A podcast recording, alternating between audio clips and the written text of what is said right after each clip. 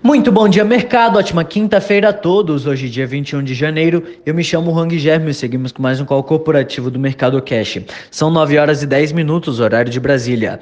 Índice S&P 500 futuro indicando alta de 0,30% e o índice Bovespa futuro indicando alta de 0,36%.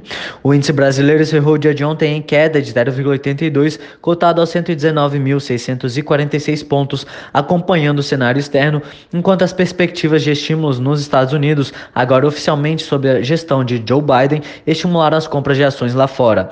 A somatória de incerteza sobre a vacinação nacional, preocupação com os lockdowns na China e os rumores de que o governo novamente deixaria a austeridade fiscal de lado acabaram limitando qualquer otimismo por aqui na sessão de ontem. Após o fechamento, o Copom decidiu em manter os juros em 2% ao ano, mas retirou o forward guidance, segundo o qual sinalizava que não iria reduzir o grau de estímulo monetário desde que determinadas as condições fossem satisfeitas. O Copom avaliou que o estímulo monetário extraordinariamente elevado segue adequado, mas adicionou neste momento no texto sinalizando que pode iniciar um ajuste adiante.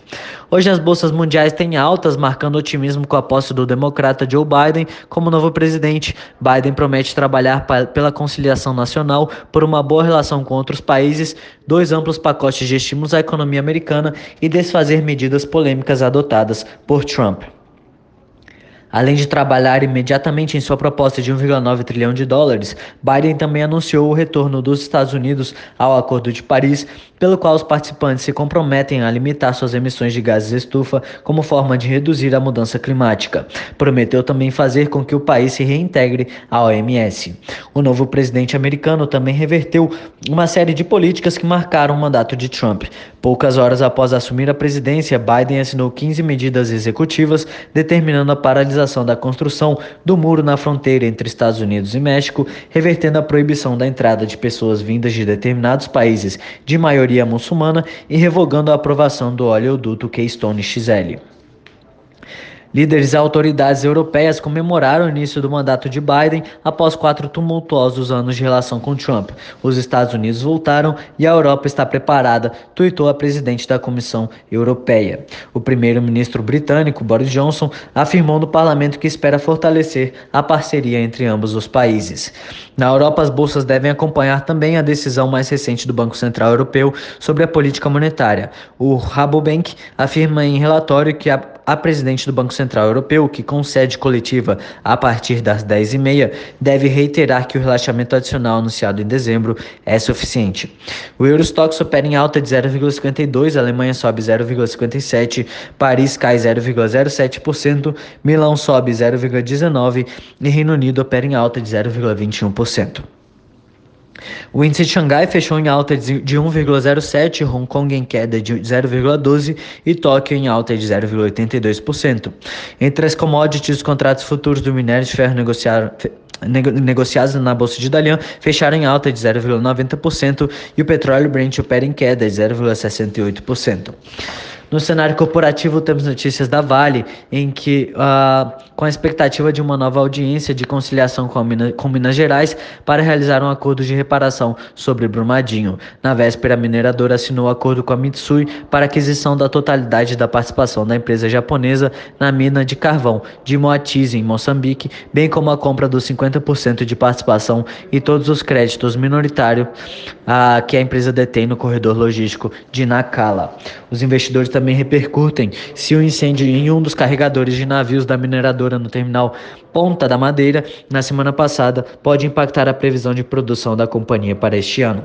Copel, a Copel Estatal Paranaense de Energia aprovou o envio de proposta para migração da companhia para nível 2 de governança na Bolsa. Além disso, também divulgou uma nova política de dividendos com o objetivo de proporcionar mais transparência e previsibilidade do fluxo de pagamentos de proventos aos acionistas. Os sinais sobre a política de dividendos da companhia eram aguardados pelo, de perto pelo mercado após a carta do governo do estado paranaense condicionando a aprovação da migração da empresa do nível 1 para o nível 2 2 de governança corporativa na B3, a realização de uma oferta secundária de ações de titularidade do Paraná em conjunto com a oferta a ser realizada pelo BNDESPAR solicitando também a distribuição de dividendos extraordinários no maior valor possível, levando-se em consideração as necessidades de fluxo de caixa da Copel ao longo de 2021. Cury. A construtora Cury atingiu 448,1 milhões de reais em vendas contratadas brutas, 20,6% acima frente aos últimos três meses de 2019, informou a companhia em prévia operacional. Nos últimos três meses do ano, foram lançados seis empreendimentos com valor geral de vendas total de 675 milhões de reais, sendo cinco localizados em São Paulo e um localizado no Rio de Janeiro.